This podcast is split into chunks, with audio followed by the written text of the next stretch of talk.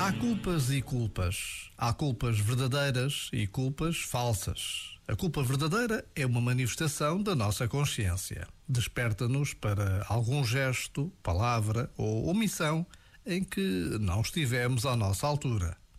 A culpa falsa é muito fácil de confundir com a anterior. A diferença é que é um exagero, um enviesamento. A culpa falsa faz-nos sentir mal com algo que, na verdade, não é da nossa responsabilidade. A distinção é essencial para sabermos cuidar de nós. As culpas verdadeiras são para assumir, as culpas falsas para descartar. Já agora, vale a pena pensar nisto. Este momento está disponível em podcast no site e na app.